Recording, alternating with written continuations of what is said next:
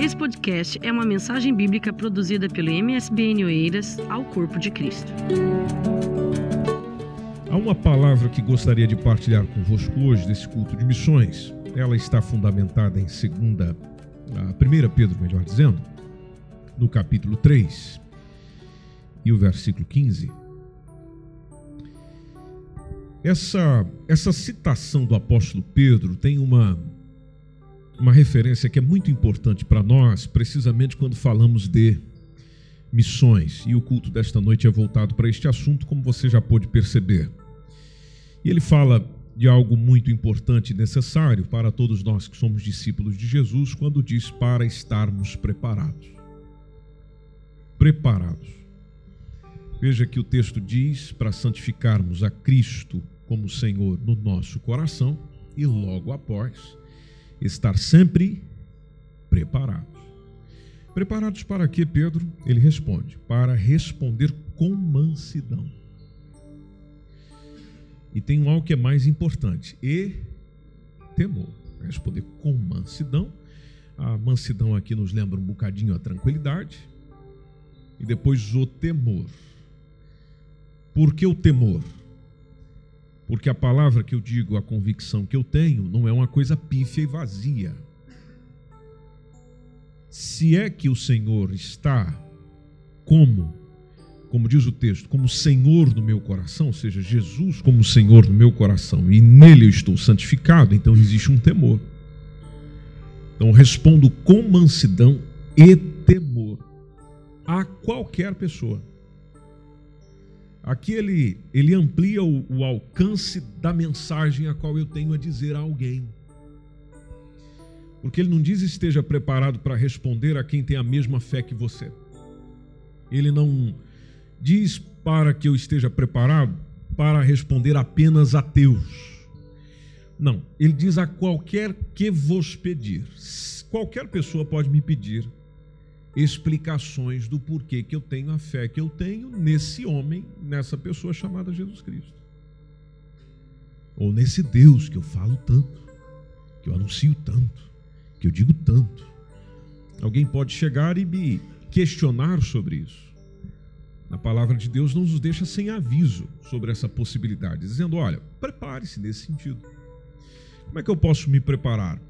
Preparando as suas convicções ou firmando as suas convicções, para que se perceba daquilo que você verdadeiramente crê, existe fundamento, existe razão, existe sentido.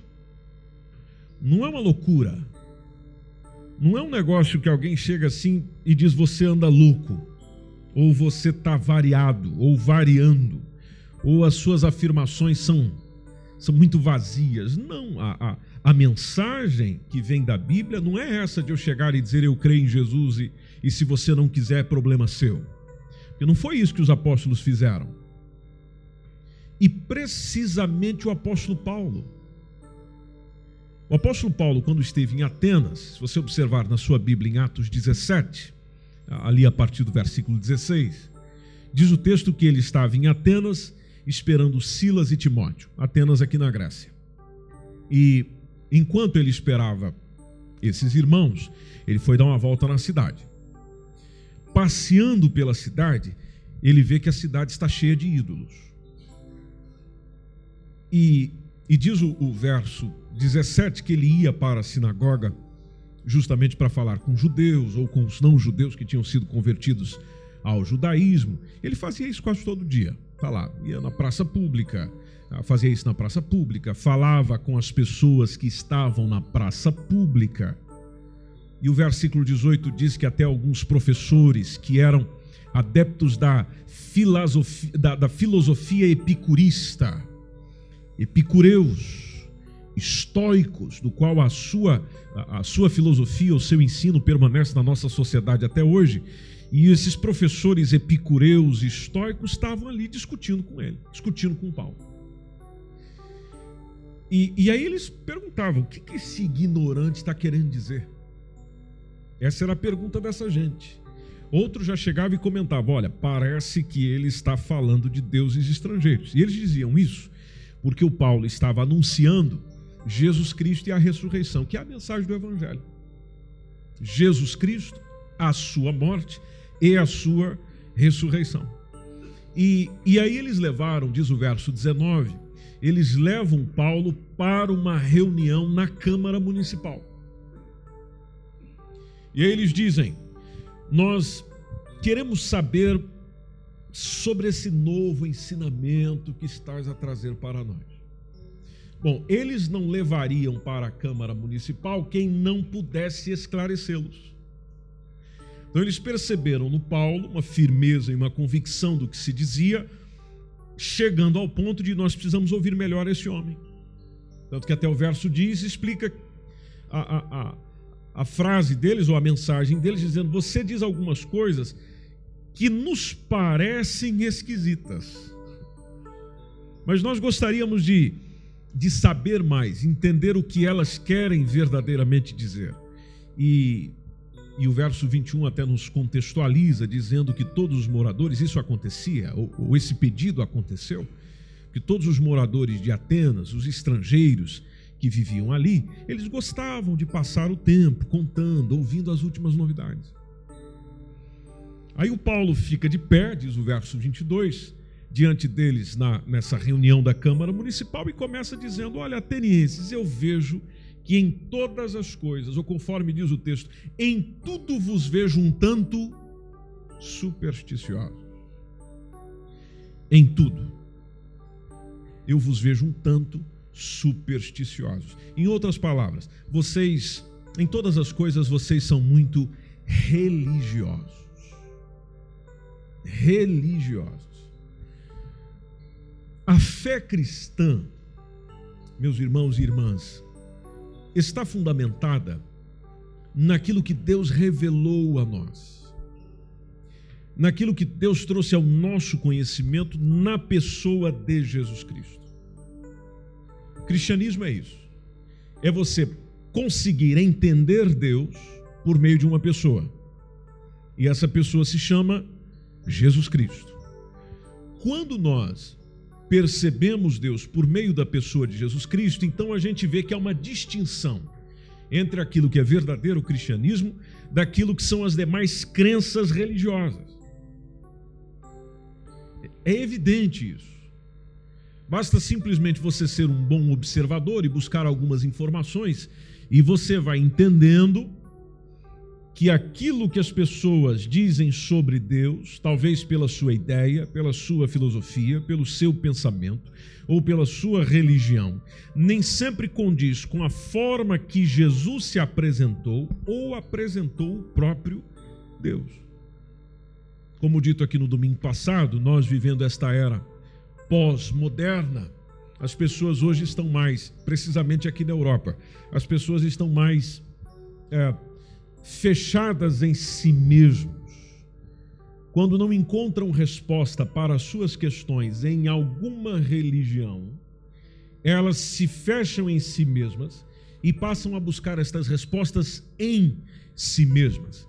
E, e, nós, cristãos, quando principalmente se fala sobre missões, conversão, alcançar pessoas, ir atrás de gente, pregar para pessoas, dá aquele a, a, a ideia que muitos ouvem ou sentem é de que existe uma disputa entre cristianismo e as demais para haver uma adesão de pessoas.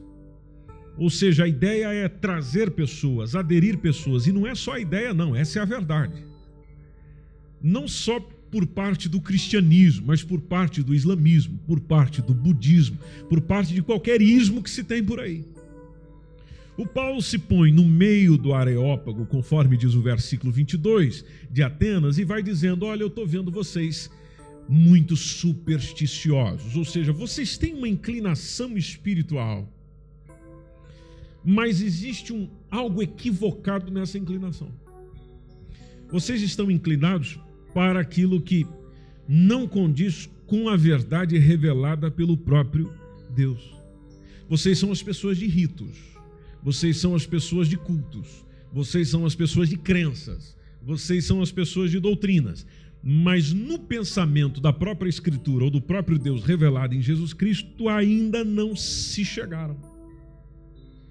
Tanto que o versículo 23 ele até conta do que sentiu andando pela cidade, dizendo: quando eu estava andando pela cidade, eu estava olhando os lugares, observei os seus deuses, aí eu encontrei até um altar. Eu encontrei até um altar que tinha lá uma plaqueta embaixo dizendo ao Deus desconhecido. Aí é onde vem a estratégia do missionário. Porque Paulo foi um missionário fantástico. É onde ele chega e diz: Esse que vocês honram, mas não conhecem. Honram, mas não conhecem. É esse que eu vos anuncio. Esse que vocês montaram um altar para ele, criaram algo para ele, talvez até oferece um culto a ele sem conhecê-lo. Pois é, é sobre esse que eu tenho novidades para trazer a vocês. É esses que eu estou anunciando. É a partir do versículo 24 é onde a pregação dele vai acontecendo. Primeiro, ele reconhece que existe um sentido religioso, e nós sabemos que a religião não procede da busca do homem pelo divino ou por Deus, mas a religião é fruto da revelação que Deus fez de si mesmo às Escrituras, onde o indivíduo sente maior desejo de entender por que está aqui. Eu vim aqui para quê? De onde vim? O que é que eu estou a fazer aqui? E aí tem a pergunta mais importante: para onde vou? São as religiões que vão oferecendo resposta para o homem e a mulher neste sentido. Então, quando nós olhamos para essa experiência que o Paulo teve, não só aqui em Atenas, mas também naquilo que ele escreve à igreja em Roma, lá em capítulo 1, versículo 19 de Romanos. Se você for acompanhando na sua Bíblia, isso vai ficando melhor. Quando em Romanos, capítulo 1, 19, ele falou que a, a, a verdade sobre Deus, ela é revelada entre as pessoas instinti, instintivamente. Acertei. Ou seja, há um instinto que inclina para a revelação recebida. Por isso que se sente Deus. Posso não querer reconhecê-lo, mas a prova de buscá-lo está no sentimento de que alguém existe. Tanto que o Paulo diz que Deus pôs esse conhecimento aonde? No coração. Veja o que diz o texto, porque Deus lhe manifestou, colocou esse sentimento.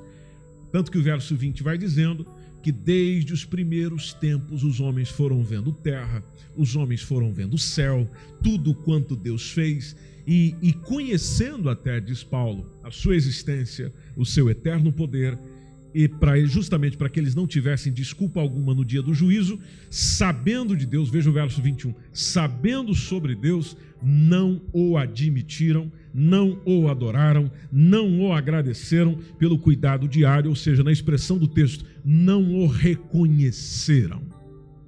O texto diz: tendo-o conhecido, não o glorificaram. Conforme vai dizendo ali na versão que temos no ecrã, não lhes deram graças, antes em seus discursos foram fazendo o quê? Se desvaneceram. O coração insensato foi ser obscurecendo, foi ficando confuso, foi ficando em trevas. Aí o verso 22, até o Paulo diz: eles se dizem sábios.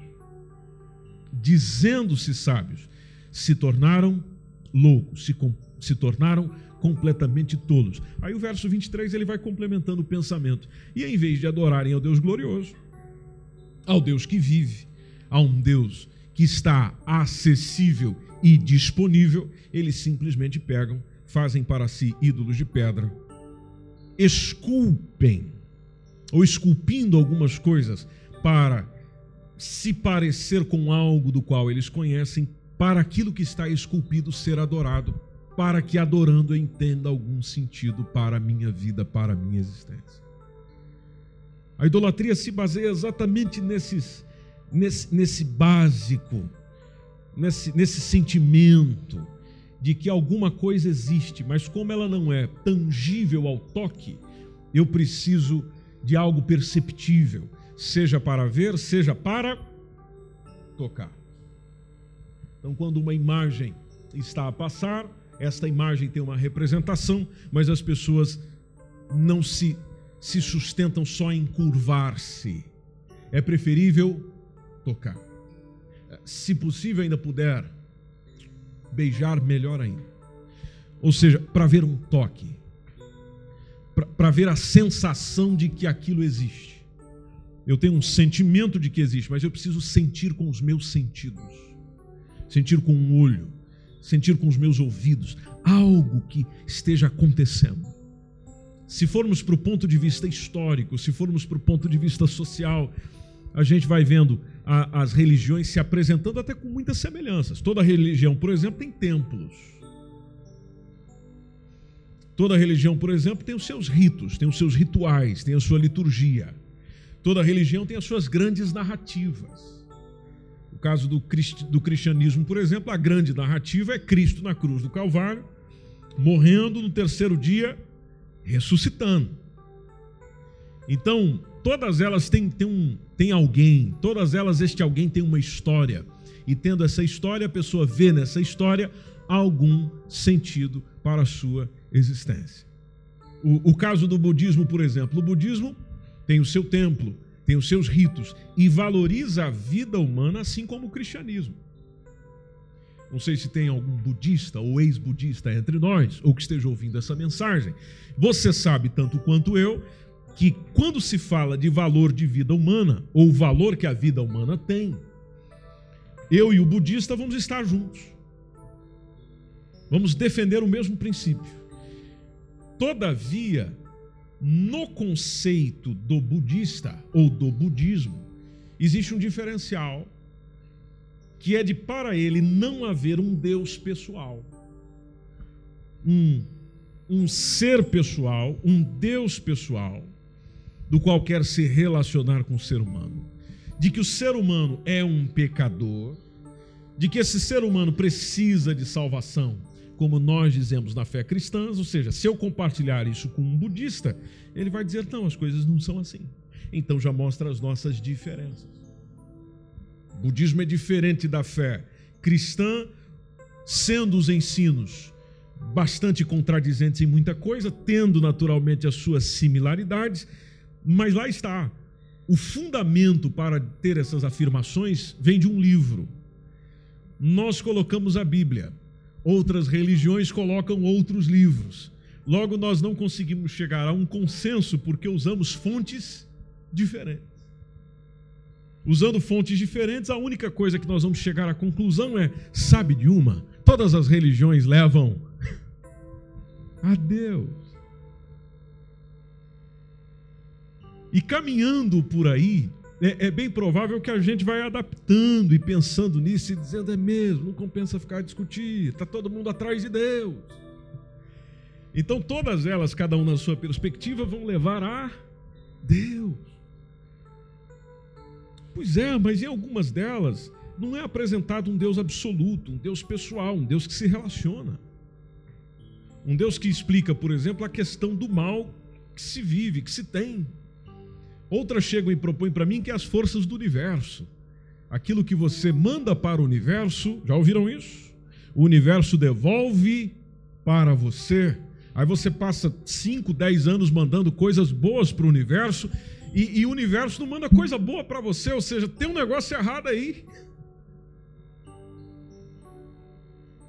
Tem um negócio errado aí. Aí a gente pega esse mesmo problema do eu mandar coisas boas e não receber coisas boas e traz para a explicação do cristianismo, por exemplo. Como é que o cristianismo explica isso? Aí lá está, a primeira história que a gente lembra.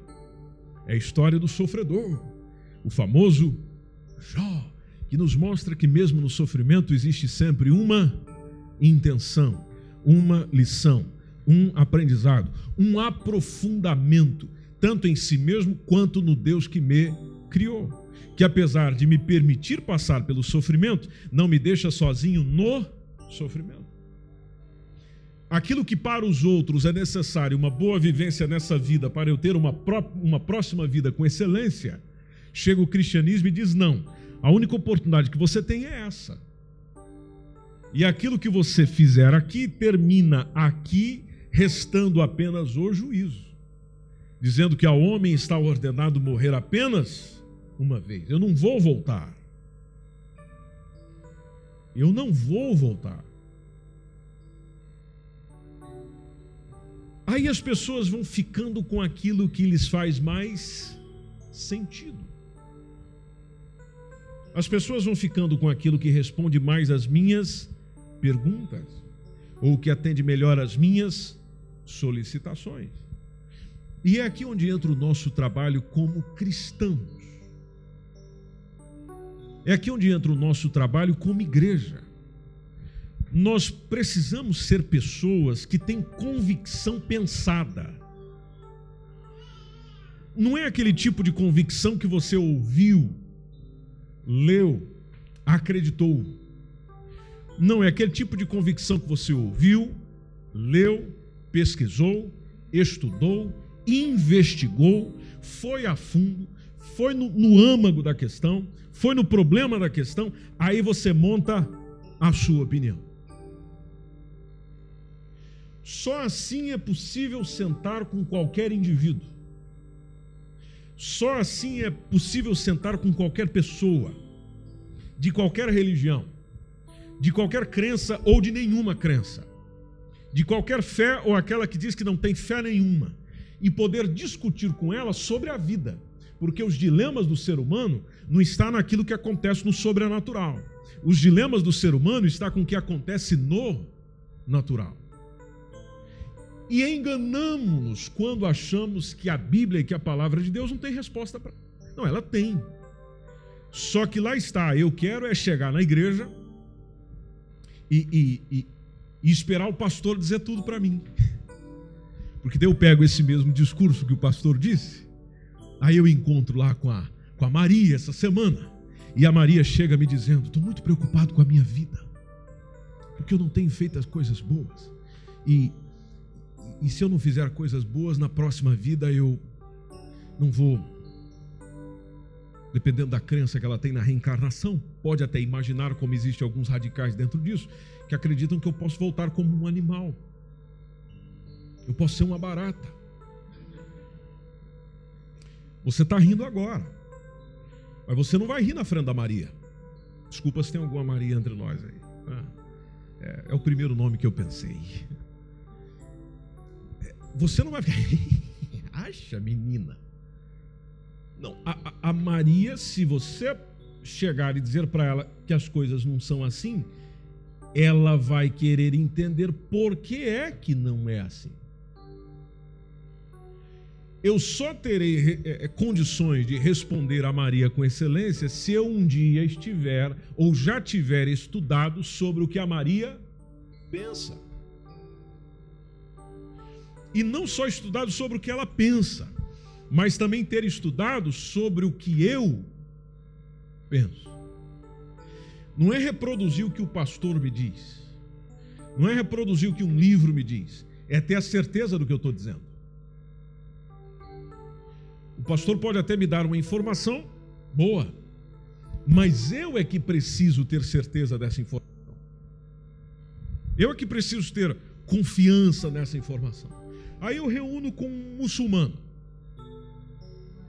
Muçulmano crê que Deus é absolutamente transcendente. Ou seja, está a mesma ideia. Ele está distanciado de nós. Ele não se relaciona conosco. Aí eu chego e digo: não, não, não, não, não. Não, Deus se relaciona conosco. Ele é um Deus que quer proximidade. Ele é um Deus que quer estar junto. Ele é um Deus que quer se relacionar com o ser humano. Mas lá está, minha gente querida, nós também não conhecemos tão bem assim as bases do islamismo para poder chegar e dizer para ele que não é bem assim.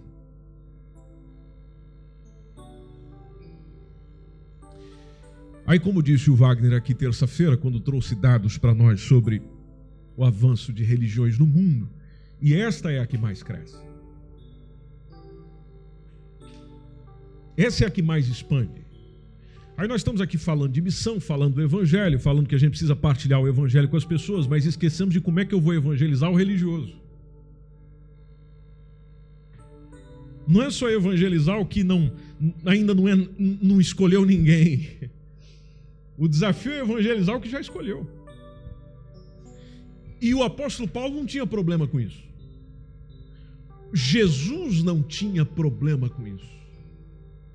Quando ele se encontra, por exemplo, com a mulher samaritana, a mulher samaritana já tinha sua religião. O que, que ele identifica na mulher samaritana? Identifica nela, e muitas, muitas, muitos de vocês já pregaram isso aqui. Ele identifica nela o que ela sempre buscou e não encontrou. Ou seja, havia uma janela, havia uma oportunidade. Nessa oportunidade, Jesus tinha a resposta para ela.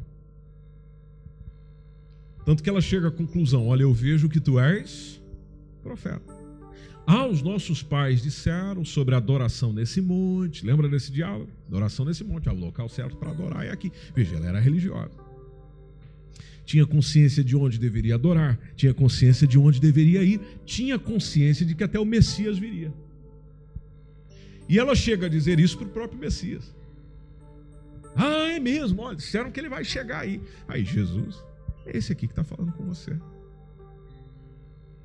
Veja a, a, diferença de abordagem de Jesus, que vai dialogando das coisas simples para as coisas complicadas até chegar na necessidade da alma da pessoa.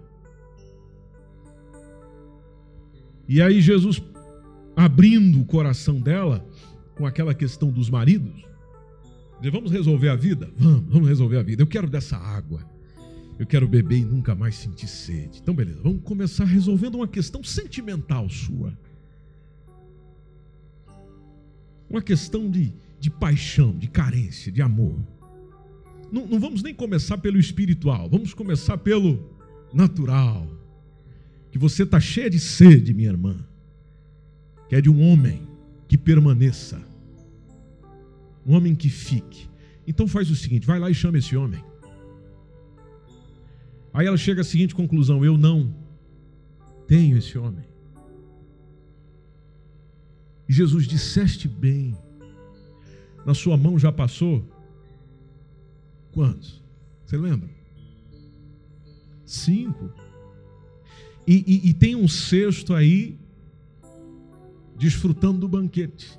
E atenção, esse sexto ainda não é o cara que você precisa. Você está pegando da outra. Aí ela, Jesus. Eu estou a falar com alguém diferente aqui. É a mesma forma que Jesus quer nos usar, meus irmãos. É a mesma forma que Jesus quer nos usar como igreja, com diferencial. E o diferencial não é tanto conhecimento. O diferencial chama Espírito Santo. Com a pessoa que você for conversar, você precisa do Espírito Santo. Porque o Espírito Santo conhece o recôndito da alma de quem eu falo. E eu preciso adquirir o conhecimento para ter o meu conhecimento à disposição dele.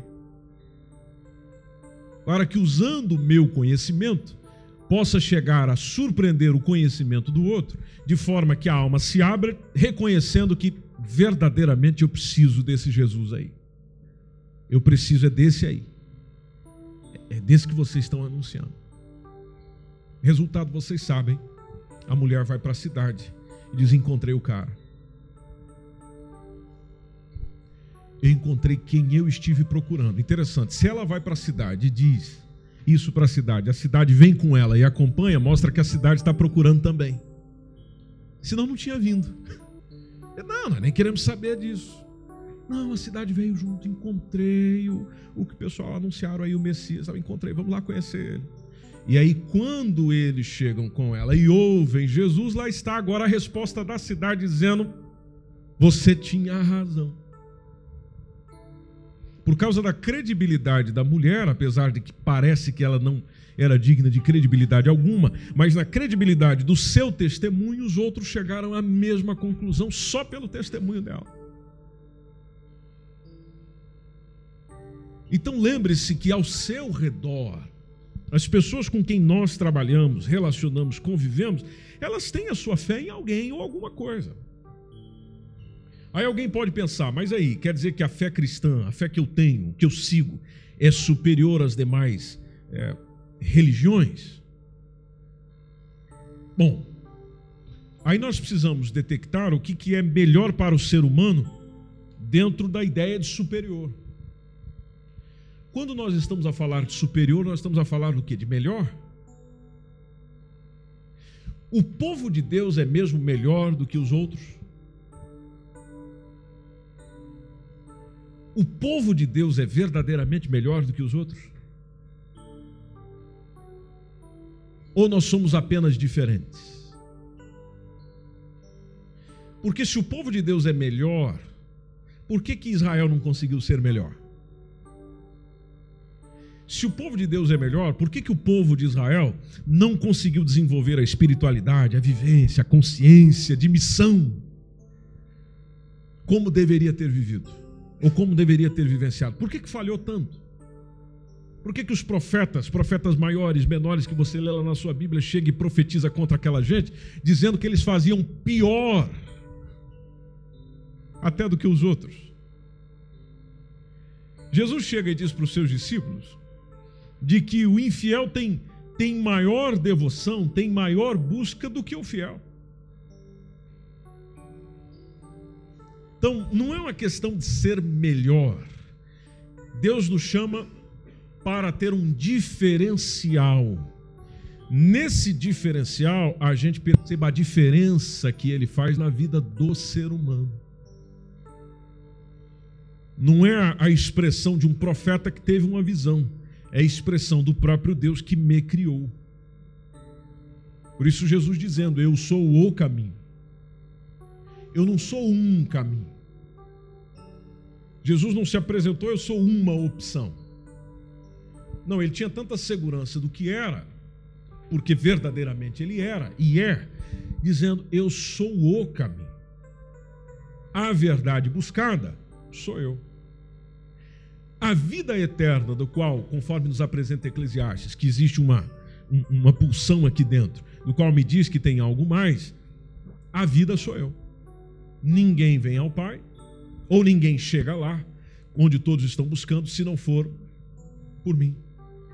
A igreja primitiva só pregava isso aí. Tanto que lá em Atos 4 e 12 está a pregação dos apóstolos dizendo: gente, em nenhum outro há salvação em nenhum outro há salvação. Debaixo do céu, nenhum outro nome há, dado entre os homens, pelo qual nós devamos ser salvos. Chega Pedro, em 1 Pedro 2, 19 a 25, dizendo que é uma coisa agradável. 1 Pedro capítulo 2, entre o verso 19 a 25. É coisa agradável que alguém, por causa da consciência para com Deus, sofra agravos padecendo injustamente. Eu acho interessante esse texto porque esse texto me lembra que eu posso ser recriminado por dizer essa afirmação. E ele fala que é agradável para mim. É agradável por causa da minha consciência para com Deus. Eu venho a sofrer agravos, padecendo injustamente. Eu posso ser alvo de injustiça só por causa da crença. Para mim é agradável. verso 22, verso 20, ele diz: "Porque glória será essa? Que glória será essa? Se pecando você é esbofeteado, se pecando você sofre. Mas se você fizer o bem, e mesmo assim você é afligido, e mesmo assim você sofre, isso é agradável a Deus. Aí eu chego para um outro indivíduo de qualquer outra religião e digo: há prazer no sofrimento. Ele vai dizer: Você está maluco.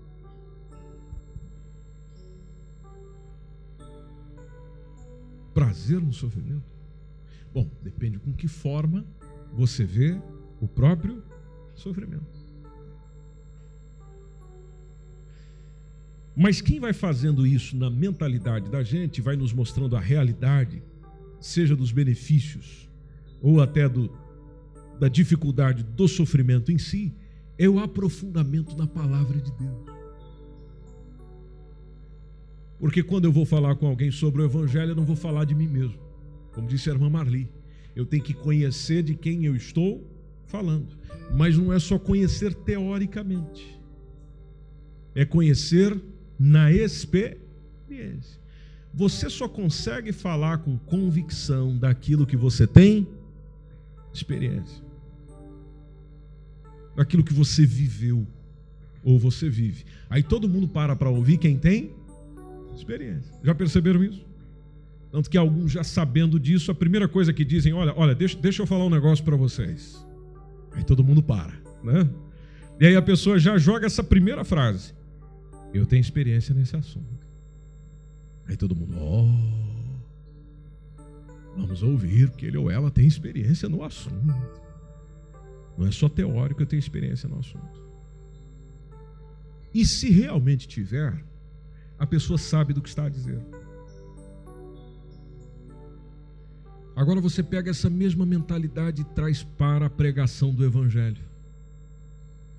É possível sentar com alguém, falar sobre a paz de Deus, salvação que vem de Deus, a proposta que vem por meio de Cristo Jesus, a libertação que Cristo pode trazer para a vida do ser humano.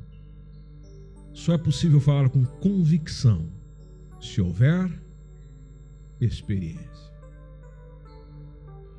Anos atrás, uma apresentadora de um programa brasileiro, uma TV brasileira, caiu endemoniada na hora da apresentação do programa. O programa era um programa de discussão. No painel estavam dois pastores. Ela caiu. Veio o bombeiro. Vieram médicos. Vieram assistentes. A mulher se debatia e falava com uma voz grossa. Quem resolve a parada? Jesus Cristo é o único capaz de resolver essa parada aí. Mas ele resolveu por meio de quem? De quem lá estava à sua disposição. Então às vezes você fica pensando, poxa vida, eu não tenho condições de falar do evangelho. Eu, como alguns dizem, eu sou, eu sou muito, sou muito burro, sabe, pastor? Eu não percebo essas coisas. Mas meu irmão, não é uma questão de perceber, de ter inteligência, é uma questão de ter poder de Deus. Porque tem assuntos que você nem resolve com argumento, tem assuntos que você resolve dizendo em nome de Jesus, sai dela. Aí todo mundo vai, opa, então o que, que é isso aí? Que poder é esse? Que autoridade é essa? As portas se abrem. Aí vai depender do seu conhecimento. Mas não foi o seu conhecimento que abriu portas, foram realidades espirituais, dos quais alguns pensam que não existe, mas existe. E é a autoridade e a presença do Espírito Santo na sua vida que faz a coisa acontecer, faz a libertação chegar lá. Experiência. Por isso é muito importante, complementando um pouco o que já foi dito nesse culto, que assim como o apóstolo Paulo lá em Atenas, Jesus com a mulher samaritana, nós possamos investir na, na relação com Deus para poder explicar algumas coisas que pela naturalidade nunca serão entendidas, mas ao mesmo tempo investir na nossa inteligência, no nosso conhecimento, na nossa busca por entender mais e melhor qualquer tipo de fé qualquer tipo de religião, qualquer tipo de pessoa que está buscando o chamado Deus, para que ao sentar com ele, ao sentar com ela ou em ter uma oportunidade, você saiba conduzir a conversa numa evangelização que seja eficiente. Não é propriamente para trazer para a sua fé, é para fazer ele ou ela perceber que a resposta única, verdadeira, direta, precisa, está em uma pessoa. E essa pessoa se chama Jesus Cristo. Se chama Jesus Cristo. Ah, mas o santo não sei o quê. Não, eu nem estou falando do santo. Eu estou falando de Jesus Cristo. Ah, mas aquele pastor, aquela igreja. Não, não, eu nem estou a falar de pastor. Eu nem estou a falar de igreja, estou a falar de Jesus Cristo. Eu vim te apresentar Jesus Cristo. Quem eu te ofereço é Jesus Cristo. E não é alguém que eu ouvi falar. É alguém a qual os meus olhos veem, meus ouvidos ouvem. E eu sei que você pode desenvolver um relacionamento com Ele. Você pode desenvolver um relacionamento com Ele. Ah, mas eu não acredito nesse negócio. Tudo bem. Mas você pode. Mas você pode. Muitos de nós chegamos e dizemos: quer receber Jesus Cristo agora, quer receber Jesus como seu único e suficiente Salvador. Aí muitos, pelo desespero, dizem: quero.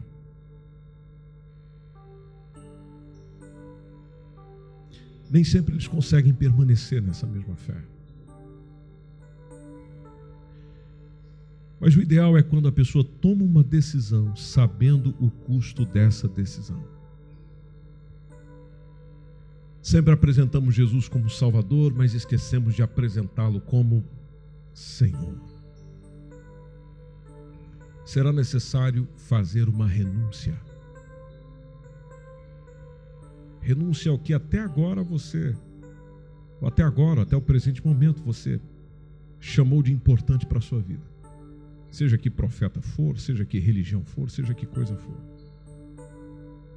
É importante fazer uma renúncia.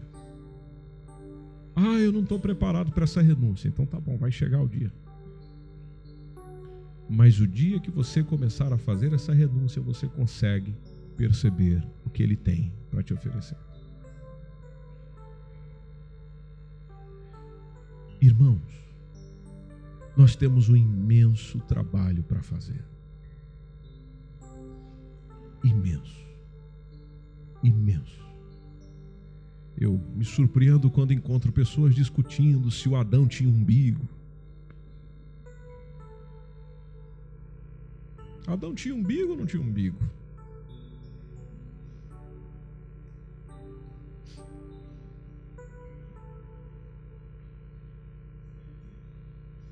Se o indivíduo que se suicida realmente vai para o céu, vai para o inferno direto. Por que, você está preocupado com isso?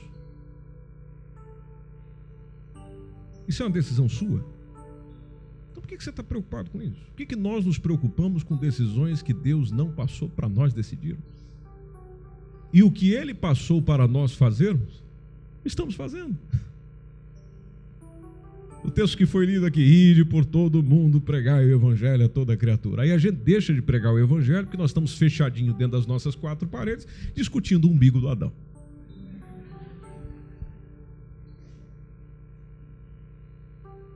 Sendo que o sentido para a vida não depende do umbigo do Adão. O que eu quero é perceber se verdadeiramente eu encontro razão para existir nesse Deus nesse Senhor que você anuncia, nesse Jesus que você prega, ele tem sentido para a minha existência? Ele tem explicação para o meu problema? Ele tem solução para o meu problema? Realmente tem? Tem. Então me diz o que ele fez na sua vida. Aí você, ah, na minha vida não. Na minha vida é a salvação, né? Salvação, não existe mais nada, não existe maior milagre do que a salvação. Mas tem um irmão lá na minha igreja, tem uma irmã lá na minha igreja que recebeu a cura do cancro e não sei o que, tal, tal, tal, tal. Eu só tenho coisa do outro para dizer, da minha eu não tenho. Ah. ah, então você é a salvação. É, eu a salvação, porque a salvação é o maior milagre, é a maior coisa que o ser humano pode receber. Ah, tá bem. Me explique sobre essa salvação. Por que, que eu preciso de salvação? Diz para mim, por que, que eu preciso de salvação? Se você estiver estudado, lido a Bíblia, pensado, refletido sobre a salvação que Jesus oferece, a salvação que os outros oferecem, você já tem o discurso prontinho que você só para se ele disser, tá bem, já entendi. Que você tem convicção do que está? Dizer, mas para ter convicção do que está a dizer é preciso pensar, é preciso viver. Por isso que eu insisto com você, insistirei até o dia enquanto o Senhor me manter nessa igreja aqui. Venha para a escola dominical. Venha dialogar sobre Bíblia. Aqui nós não podemos dialogar, eu não posso parar o culto para dialogar com você sobre uma, uma questão que está aí na sua cabecinha. Eu não posso fazer isso no culto, mas na escola dominical. Faça um curso bíblico ou curso teológico, alguma coisa, se envolva com conhecimento, ame conhecer, ame conversar, ame discutir, ame discordar. E discordar, inclusive, de você mesmo. Não é porque você não tem confiança, é porque você quer adquirir mais confiança ainda no que sabe. Questione-se. Por que, que eu vou à igreja? Por que, que eu faço isso? O que, que eu faço? Questione-se. E corra atrás de respostas para isso. Não fica buscando resposta pronta, não. Vai no Google, né? Alma. O que, é alma? Alma. Enter. Ah. Aí você vê aquele texto enorme do Wikipédia, que é sempre, na maioria das vezes, a primeira opção que aparece. Aí você fala, Ih, eu pergunto domingo lá na igreja, Pastor, o que é alma? Aí ele chega, responde. Ele vai responder na visão cristã, porque ele é um pastor. Ele não é um sacerdote budista. Ele não é um imã. Ele não é um rabino. Ele é um pastor evangélico. Ele vai responder segundo o que ele acredita, segundo o que a Bíblia diz. Ok, você como cristão, você como evangélico vai dizer: Ah, tá bem, ok, ok, entendi, entendi. Aí chego, eu chego conversar com alguém naquela semana e diz: Olha, a alma é outra coisa. Aí eu digo: Não, não é, não é não, não é não, porque lá domingo eu conversei com, com o pastor Joãozinho lá na igreja, e o pastor Joãozinho diz que a alma é isso, isso, isso. Não, não é por causa disso. E é capaz da pessoa até citar textos bíblicos para a gente. Dias atrás eu vi um painel com um orador muçulmano que fez o pessoal passar vergonha, porque ele citava a Bíblia, o texto, a referência e o texto completinho. E o indivíduo nem cristão é. E poxa, esse cara conhece o livro que eu estudo. Aí você chega lá todo feliz, Senhor, eu quero ganhar almas para ti. Aí o Senhor Jesus coloca o indivíduo na tua frente. Aí você chega lá todo animado. É hoje, é hoje, é hoje. Alguém vai. Ô oh, Senhor, usa-me, usa-me, usa-me nas tuas mãos. Ou oh, nébias. Aí daqui a pouco o indivíduo começa a explicar para você o que nem você sabia. Ele fica, é, é, é. Ah.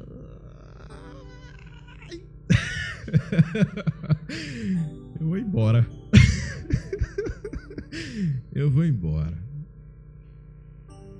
Aí você fica pensando, poxa vida, eu estou na igreja há 10 anos, 5 anos, eu já poderia estar sabendo isso de cor. Não sei porque eu nunca fui, eu não frequento escola dominical, eu não leio um livro.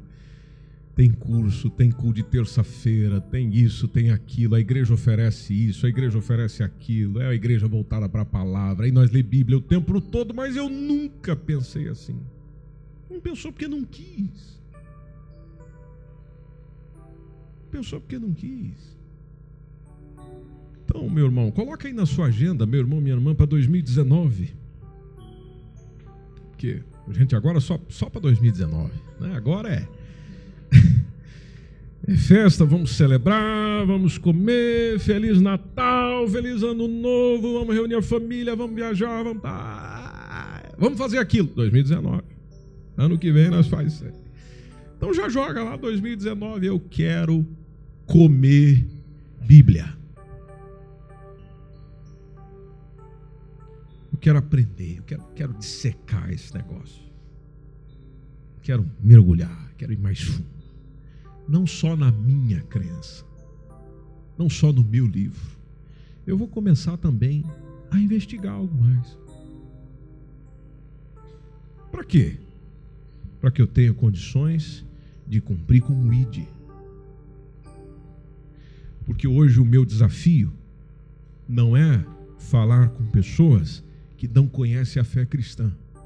Hoje o meu maior desafio é falar com pessoas que não querem a fé cristã. E o não querer muda de pessoa para pessoa. A razão muda de pessoa para pessoa. É a expressão do Filipe para o eunuco. Você está entendendo o que você lê? Você está entendendo verdadeiramente o que você lê? Então investe na tua inteligência. Deus te deu inteligência. Veja que você tem capacidade, você conhece tantos assuntos, conhece tanta coisa. O assunto que você trabalha na sua empresa, você conhece daqui para cá, de lá para cá, daqui para lá, aquela coisa maravilhosa. Fala com tranquilidade, com liberdade, você tem experiência, tem conhecimento. Pois é, na sua fé, faça exatamente isso aí. Tenha experiência, tenha conhecimento, vivencie. Quando você vir falar, você vai falar com convicção. Tendo convicção, você vai vendo Deus fazer algumas coisinhas diferentes. Ou seja, abrindo oportunidades para partilhar o Evangelho com quem anda a precisar de você.